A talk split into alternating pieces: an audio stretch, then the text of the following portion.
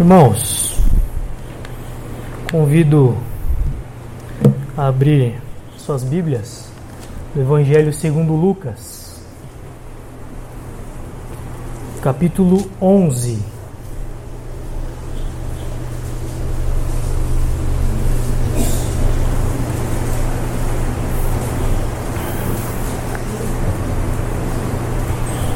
O Evangelho segundo Lucas, capítulo 11, versos 37 a 44. Eu gostaria de agradecer ao conselho da igreja, essa igreja amada, pelo convite em nome do seu pastor, reverendo Timóteo. Eu louvo a Deus por essa igreja, louvo a Deus pela vida dos irmãos e é um privilégio estar aqui convosco, com todos, esta noite, na meditação da palavra do Senhor. Evangelho segundo Lucas, capítulo 11, versos 37 a 44. Assim diz a palavra do Senhor. Ao falar Jesus estas palavras, um fariseu o convidou para ir comer com ele. Então, entrando, tomou lugar à mesa. O fariseu, porém, admirou-se ao ver que Jesus não se lavara primeiro antes de comer. O Senhor, porém, lhe disse: A vós, fariseus, limpais o exterior do copo e do prato, mas, a vosso, mas o vosso interior está cheio de rapina e perversidade. Insensatos! Quem fez o exterior não é o mesmo que fez o interior? Antes, dai esmolas do que tiverdes, e tudo vos será limpo. Mas ai de vós, fariseus, porque dais o dízimo da hortelã, da arruda e de todas as hortaliças, e desprezais a justiça e o amor de Deus. Devieis, porém, fazer estas coisas sem omitir aquelas. Ai de vós, fariseus, porque gostais da primeira cadeira nas sinagogas e das saudações nas praças. Ai de vós que sois como as sepulturas invisíveis, sobre as quais os homens passam sem o saber. Vamos orar mais uma vez. Senhor, te louvamos pelo privilégio de estarmos reunidos em teu nome. Obrigado, Senhor, pela tua palavra. Pedimos a ti, Senhor, que o Senhor instrua as nossas mentes, o nosso coração para receber da parte de ti. Por meio da tua do teu Santo Espírito, ó Deus, ajuda-nos, ó Deus, a praticarmos a tua palavra, a aplicarmos a tua palavra em nossos corações e em nossa vida e que, ó Deus, sejamos servos não tão somente ouvintes, mas praticantes da tua verdade, da tua palavra. Nós te agradecemos e te louvamos esta noite em nome de Jesus. Amém.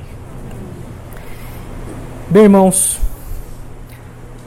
uh, certamente alguns de vocês já tiveram a experiência ou já tiveram uma oportunidade de, de coisa semelhante, de você estar caminhando no centro da cidade, visitando as lojas ou até mesmo num shopping e você observa de longe algo que te chama muita atenção, um layout ou um banner de promoção, um grande destaque, você se aproxima, olha aquilo, ou um exemplo, uma televisão de 60 polegadas, 4K, é, na, da última geração de grande tecnologia e você observa lá uma placa 400 reais. E você se alegra, você se empolga, você fala eu quero esta televisão, esta televisão é perfeita para mim, esta televisão é minha. E logo você caminha até ela, você se dirige até aquela loja. E quando você vê, você presta atenção que há bem pequenininho 36 vezes de 400 reais. Isso te desanima, isso te frustra, e isso não é aquilo que você esperava ou aquilo que você imaginava. Ou então até mesmo uma grande propaganda, uma propaganda belíssima de um lanche, de um lanche de uma rede de fast food, que você vê na televisão e você enche os seus olhos e fala: "Eu quero provar aquele lanche" aquele lanche é belíssimo, ele deve ser muito bom, ele deve ser delicioso. Eu quero. Então você vai com a sua família no final de semana, vai até o shopping, se dirige até ele, vai com muita vontade daquele lanche e pede ele e compra ele. Quando você abre a sua embalagem, quando você abre aquela caixinha, você se depara com um lanche totalmente diferente daquele que você viu na propaganda. Você vê um lanche totalmente amassado, meio xoxo, sem aquela bela aparência da qual você viu nos comerciais e você logo se frustra. Você pode se lembrar de vários exemplos assim. E veja que o texto que nós lemos é justamente isso que Cristo está confrontando esses fariseus. Era a maneira como eles estavam vivendo ou externalizando coisas que na verdade eles não eram. Eles estavam vendendo uma propaganda que não era verdadeiramente o que eles eram, como eles viviam, como eles pensavam. Mas eles transmitiam algo que eles não eram. Como eles não eram.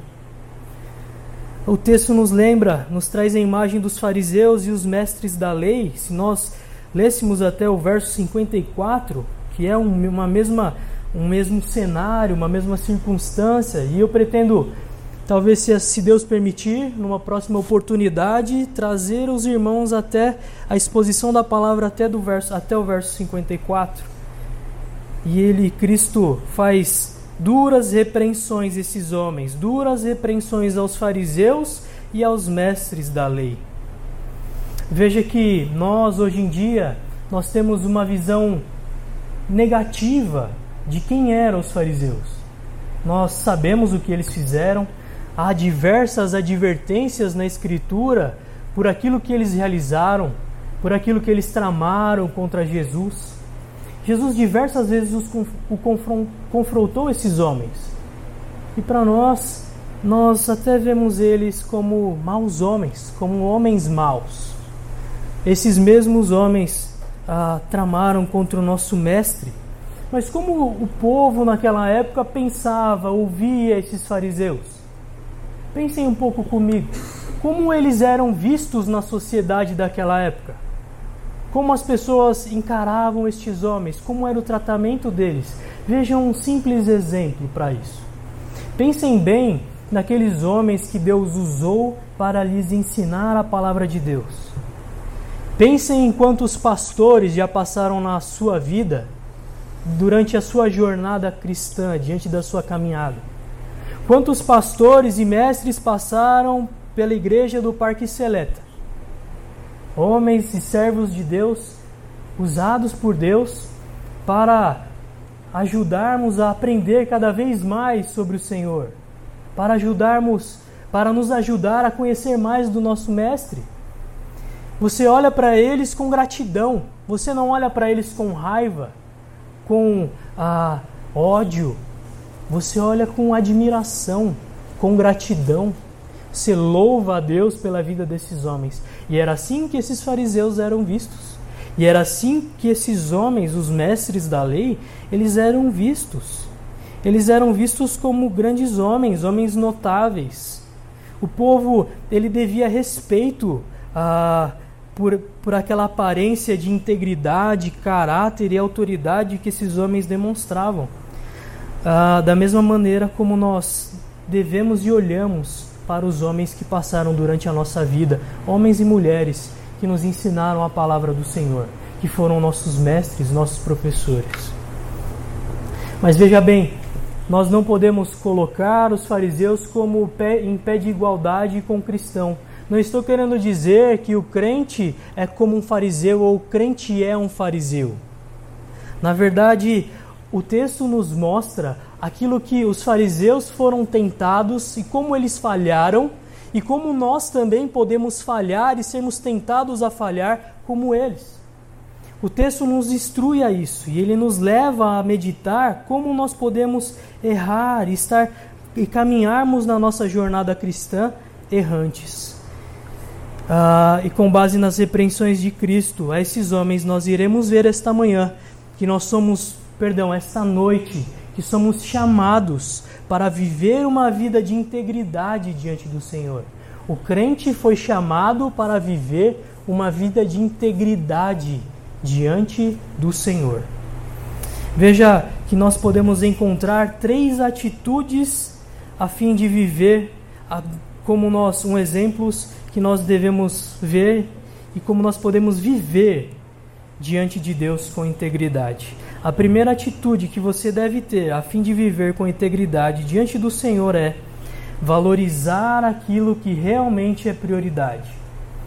Valorizar aquilo que realmente é prioridade na sua jornada, na sua vida cristã. na sua vida cristã. Veja só, no verso 37, ao falar Jesus essas palavras, a ensinar e a fazer curas e realizar milagres, um fariseu convida Jesus para ir até a sua casa para cear com ele, para ter um momento de comunhão com ele, para estar de, uh, para ter um tempo de intimidade com Cristo. Esse fariseu convida Jesus, Jesus toma o seu lugar à mesa, ele senta à mesa, mas veja no verso 38. O fariseu, porém, admirou-se ao ver que Jesus não se lavara primeiro antes de comer. Veja só que ao lermos essa passagem superficialmente, nos parece que o fariseu se admirou com algo de bom que Cristo fez, com algo positivo que Cristo estava demonstrando a ele. Mas na verdade, ele, esse homem ele estava escandalizando-se. Nós podemos traduzir esta mesma palavra de admirou-se ao ver que Jesus não se lavara primeiro como escandalizou-se. Este homem se escandalizou com Cristo. Ele ficou escandalizado porque Cristo havia sentado à mesa com ele e não havia se lavado. O que ele está dizendo aqui não é como um pai diz ao filho: Olha, filho, vai lavar a mão antes de fazer a refeição. Você deve se lavar, se higienizar para poder sentar na mesa. O que ele está dizendo, que o que ele fariseu pensou foi, ele não ah, realizou uma limpeza, ah, ele não se limpou cerimonial, cerimonialmente, era este o significado de se lavar. Este homem está impuro diante de mim. Era isso que o fariseu estava pensando de Jesus.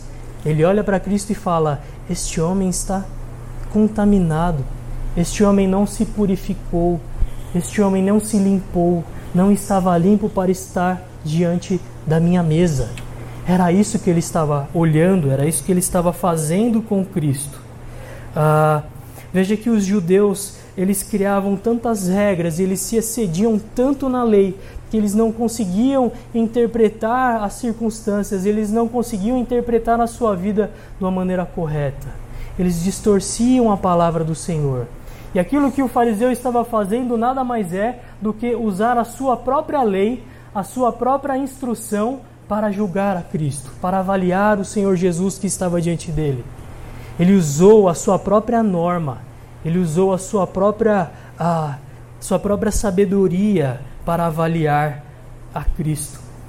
Um exemplo que nós temos é como os judeus encaram, eles encaravam o sábado com grande rigor, quanto a, ao trabalho. Os homens não poderiam levantar sequer um dedo. Hoje nós, nos dias de hoje, nós podemos ver judeus que possuem elevadores separados para aqueles que são judeus e para aqueles que são estrangeiros. O judeu, o elevador judeu, ele para de andar em andar, um a um, parando, para que o judeu não tenha o trabalho de apertar o andar aonde ele vai parar. Agora, o estrangeiro é um elevador normal. Eles levaram a tanto, com tanto rigor a lei, eles excederam tanto a lei, que fizeram da lei do sábado algo extremo, um fardo pesado, algo difícil de se levar. Eles iam além do que a palavra de Deus nos instrui. Eles iam além do que a palavra de Deus nos diz. Veja que estes homens, eles não entenderam a verdadeira natureza da santidade. Quando nós vemos do verso 39 ao 41, ele diz: O Senhor, porém, lhe disse: Vós, fariseus, limpais o exterior do copo e do prato, mas o vosso interior está cheio de rapina e perversidade. Insensatos! Quem fez o exterior não é o mesmo que fez o interior? Antes, da esmola do que tiverdes, e tudo vos será limpo. E Cristo faz uma grande repreensão a esses homens. insensatos. Vocês demonstram ser limpos, demonstram ser santos, mas na verdade o seu interior está completamente sujo. É isso que Cristo está exortando esses homens, repreendendo esses homens. Ele diz essas palavras e ele fala no verso 41 algo que pode talvez deixar alguma dúvida em nossas cabeças. Ah, antes da esmola do que tiverdes, e tudo vos será limpo. Aparentemente, dar esmola poderia parecer que isso traria uma vida de santidade ou uma vida santa para aqueles homens. Mas aquilo que Cristo estava dizendo era: se você fosse o meu servo, se você fosse um, um, alguém que temesse verdadeiramente a Deus, um servo do Senhor, você não estaria tão preocupado consigo. Você olharia para os pobres, para os desfavorecidos. Você não olharia de uma maneira tão egoísta para si mesmo, se fazendo ou se auto-intitulando alguém santo, um homem maior do que outros. Era isso que Cristo estava exortando diretamente esta, esse homem, este fariseu, ou talvez até alguns outros homens que estivessem juntos à mesa. Mas veja só no verso 43, isso está diretamente ligado à nossa primeira atitude, que é valorizar o que realmente é prioridade. Jesus escancara o coração desses homens, Jesus escancara aquilo que havia no coração deles, e, e ele diz: Mas ai de vós, fariseus, porque dais o dízimo da hortelã, da ruda e de todas as hortaliças, e desprezais a justiça e o amor de Deus. Devieis, porém, fazer estas coisas sem omitir aquelas. Estes homens depositavam fardos enormes no povo, nos, nos homens. Eles depositavam um fardo enorme dizendo que você deveria ah, dar o dízimo até do próprio hortelã, da própria das pequenas hortaliças, mas eles não praticavam a justiça e o amor. Eles sim faziam algo correto, que era entregar os dízimos ao Senhor as primícias, mas eles não estavam ah, exercendo a justiça, não buscando o amor do Senhor. Eles não conseguiram ver estas coisas. A condenação dos fariseus em achar, ah, não do fato de dizimarem as ervas, mas o, o que ele estava dizendo é o seguinte: os fariseus não estavam errados em dar o dízimo, mas eles estavam errados em se preocupar tanto com as pequenas ervas, ah, no seu zelo por bagatelas e negligenciavam a justiça e o amor. Eles fazem ah, das coisas secundárias as coisas principais. Eles perderam o foco daquilo que era verdadeiramente importante ou mais importante diante do Senhor e depositavam fardos pesados naquilo que era o seu dever, mas não terminava ali. Uma vida de um servo de Deus não se resume em somente depositar os seus dízimos e ofertas, mas também você deve buscar a justiça e o amor de Deus. Veja quanto a igreja é tentada em falhar. Veja quanto o homem ou o ser humano é tentado em falhar nisso. Uma ilustração pequena, por exemplo, do relacionamento entre ah, homens com seus amigos e os homens com o dever do lar. Para aqueles que são casados ou até aqueles que moram com seus pais ainda sabem o que eu estou falando. É muito mais prazeroso para o homem jogar videogame altas horas da noite do que ajudar com as responsabilidades do lar, do que lavar uma louça, do que ajudar com as atividades diárias do lar. É muito mais fácil para o homem jogar futebol com seus amigos e esquecer das suas responsabilidades. É muito fácil para uma criança desejar brincar a tarde toda e se esquecer da sua responsabilidade ou do seu compromisso de fazer a sua lição, o seu dever. Não é? Veja que isso não é exclusivo aos fariseus, isso faz parte de todo homem, todo ser humano. Muitas vezes perdemos a visão daquilo que realmente importa. Perdemos a visão daquilo que realmente é prioridade em nossas vidas. Não é? Veja que até mesmo a igreja corre o risco de perder o alvo. De perder este alvo. Vocês tiveram uma grande alegria com a organização da igreja. E como isso alegra a todos os irmãos que fizeram parte e têm visto essa história. Caminharam juntos com os irmãos. E o alvo, o foco de vocês devem ser evangelizar, fazer discípulos para Cristo.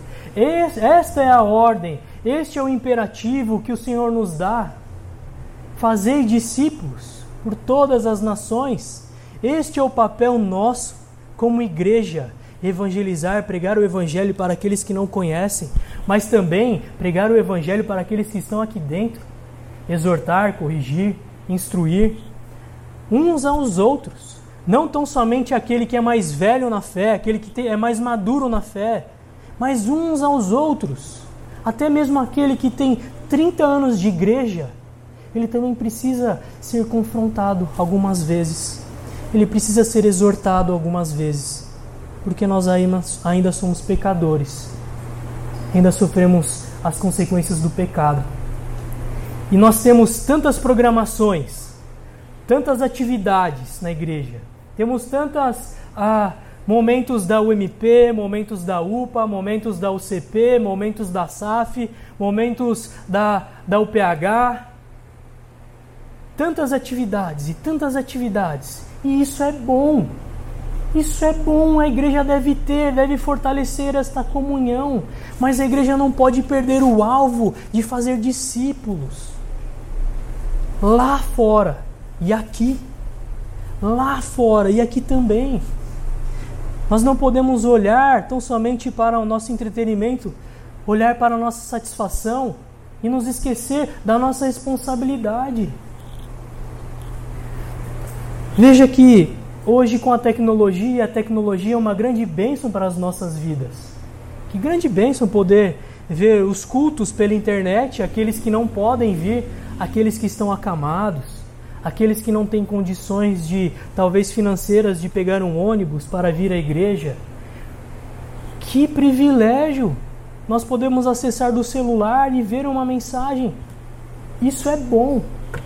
Mas isso não pode ser um, uma, uma rotina, isso não pode ser ah, algo normal para nós.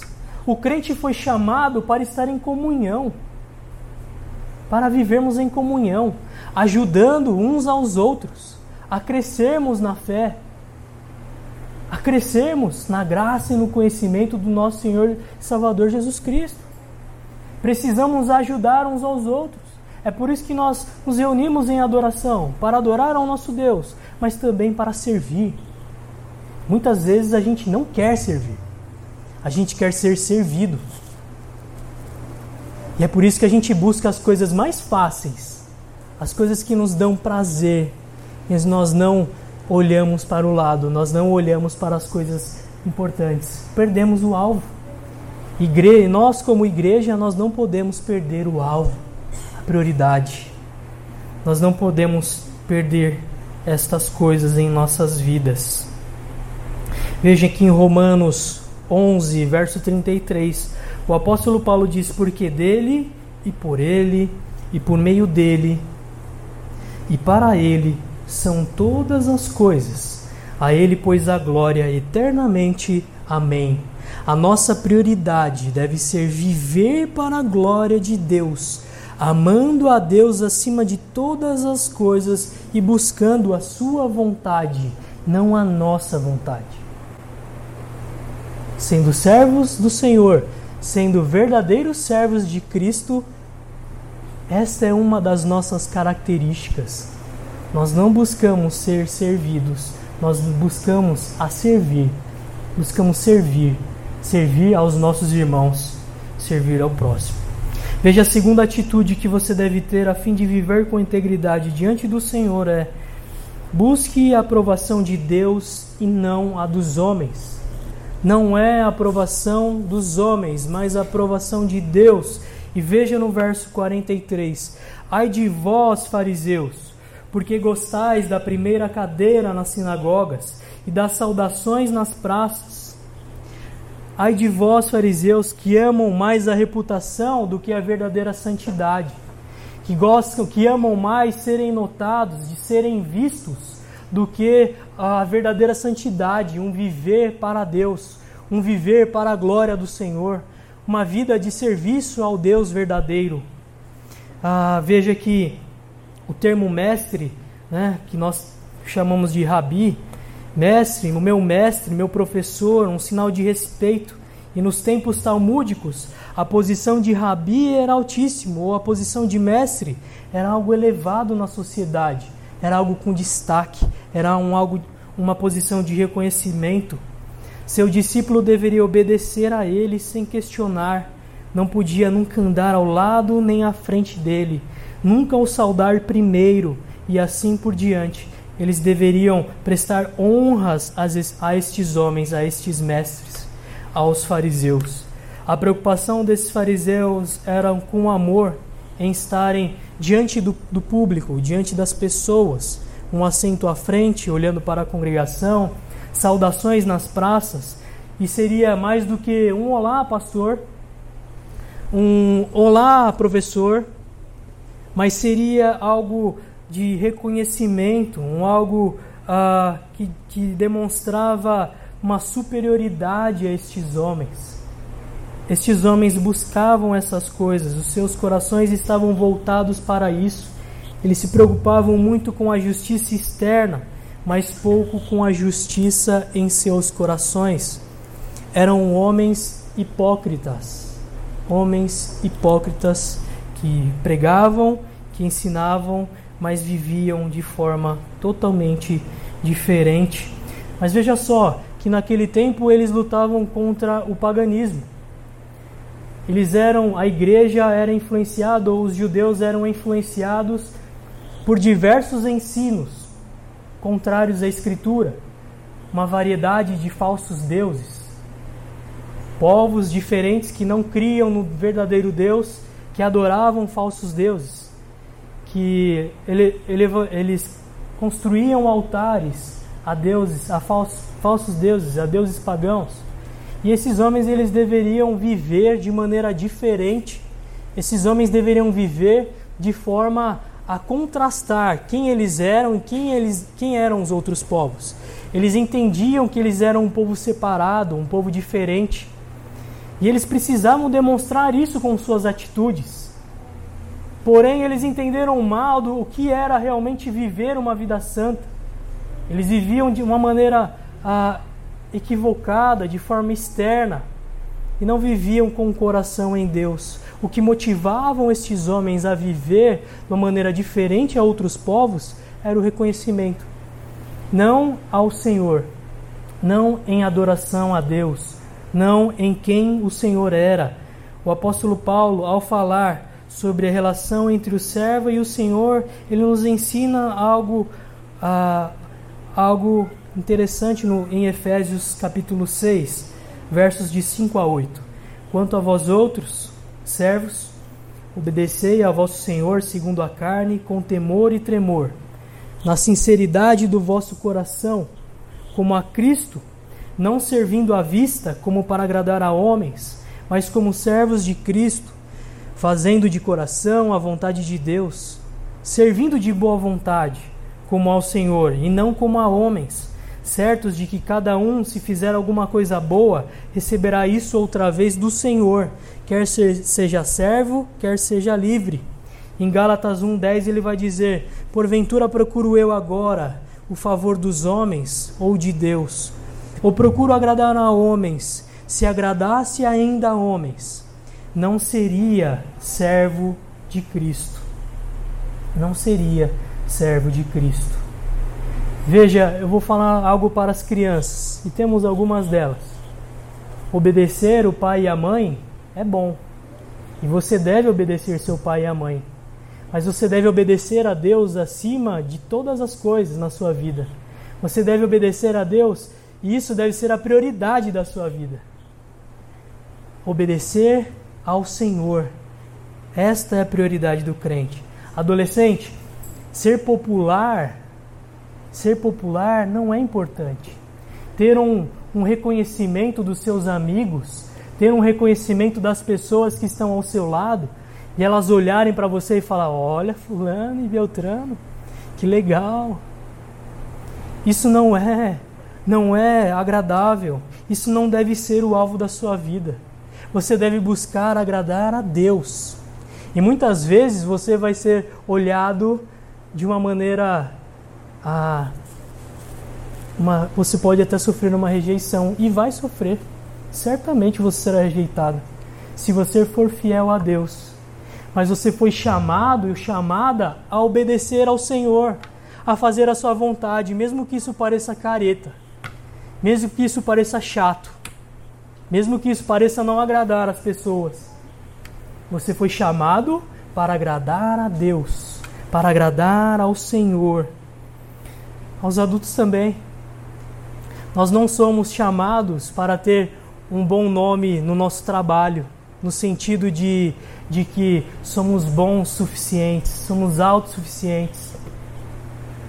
Nós não fomos chamados para sermos vistos pelos nossos chefes e olhar, ele, eu mando, ele faz, ele é um bom empregado. Mas somos chamados a sermos fiéis a Deus. Quando somos fiéis a Deus, certamente vamos fazer aquilo que é certo. Mas até quando nós somos confrontados pelo nosso chefe ou por um parceiro de trabalho, ao fazer a vontade de Deus, devemos olhar para a vontade de Deus e dizer: esta é a minha prioridade, esta é a minha responsabilidade, independente daquilo que você pense, independente daquilo que você queira. A minha prioridade é fazer a vontade do meu Senhor, assim como nós temos o exemplo do nosso próprio Senhor Jesus Cristo que veio ao mundo fazer a vontade do Pai, fazer a vontade do Senhor, não fazer a vontade da sua própria carne ou agradar a homens. Melhor é seu nome com Deus do que com os homens, não é? Às vezes podemos até sermos chamados de cristãos e nos orgulharmos disso, ou sermos chamados de ah, presbiterianos, né? Como é bom é, termos o ensino da sã doutrina, termos homens na nossa igreja que ensinam e labutam para transmitir a Escritura com fidelidade. Mas nós não devemos olhar para a Escritura ou não devemos nos orgulhar de que somos presbiterianos e olhar para as pessoas que não creem na predestinação, que não creem na graça suficiente de Cristo e olhar para eles pensando que olha como nós somos bons, olha como nós somos melhores que eles, olha como eu tenho um bom nome, eu sou presbiteriano. Mas nós devemos ser os primeiros a sermos humildes por entender que a graça vem de Deus, que a graça vem dele, que é o Senhor e não nós. Devemos agradar ao nosso Deus. Não devemos ah, ser enganados com um bom nome ou acharmos que isso é bom. O nome do Senhor deve ser exaltado através das nossas vidas e não o contrário. E não o nosso nome crescer. Importa que ele cresça e a gente diminua. Este é o chamado do cristão. Não adianta você participar de atividades da igreja. Não importa você trabalhar e servir na igreja e buscar algum reconhecimento ou buscar ter o reconhecimento dos outros. Você deve servir na motivação de, que você serve para Deus. Você serve porque você adora o Senhor com a sua vida, porque você faz o melhor para Ele, você faz o melhor para o seu Deus, não para ser, para aparecer, para brilhar, mas devemos sim servir a Deus, que o nome dele cresça, que o nosso nome diminua. A terceira atitude que você deve ter a fim de viver com integridade diante do Senhor é: seja um modelo de santidade. Seja um modelo de santidade. Verso 44: Ai de vós que sois como as sepulturas invisíveis, sobre as quais os homens passam sem o saber. Dentro da cultura judaica, você ter um contato com uma sepultura, você estaria ah, contaminado cerimonialmente. Você seria alguém contaminado, impuro, sujo. E o que Cristo está dizendo é que estes homens estavam contaminando o povo porque eles não viviam verdadeiramente a palavra de Deus. E Cristo os compara como sepulturas invisíveis, pelos quais as pessoas andam, pelos quais as pessoas caminham e não sabem que ali tem uma sepultura e elas estavam sendo contaminadas. Estes homens, eles estavam ensinando, eles estavam transmitindo um falso ensino. Eles estavam, ah, na verdade, contaminando a outros homens, eles não poderiam, ou seja, ajudar outras pessoas a crescer em santidade. Pelo contrário, esses homens conduziam as pessoas ao engano. Eles eram conduzidos pelo engano. Ah, eles tinham consciência de que as suas regulamentações escrupulosas pareciam maravilhosamente virtuosos, mas na verdade estavam contaminando os homens. Os homens que andavam no ensino e nos caminhos dos fariseus tornavam-se moralmente impuros. Eles eram corruptos e incapazes de ajudar alguém à santidade. O apóstolo Paulo vai dizer em Efésios capítulo 2, versos de 8 a 10: Porque pela graça sois salvos, mediante a fé, e isso não vem de vós, é dom de Deus, não de obras para que ninguém se glorie, pois somos feitura dele criados em Cristo Jesus para boas obras, as quais Deus de antemão preparou para que andássemos nelas. Estes homens ensinavam que para você obter algum benefício de Deus, eles deveriam cumprir rigorosamente essas regras. Eles não pregavam o verdadeiro evangelho, eles depositavam sobre os homens grandes fardos.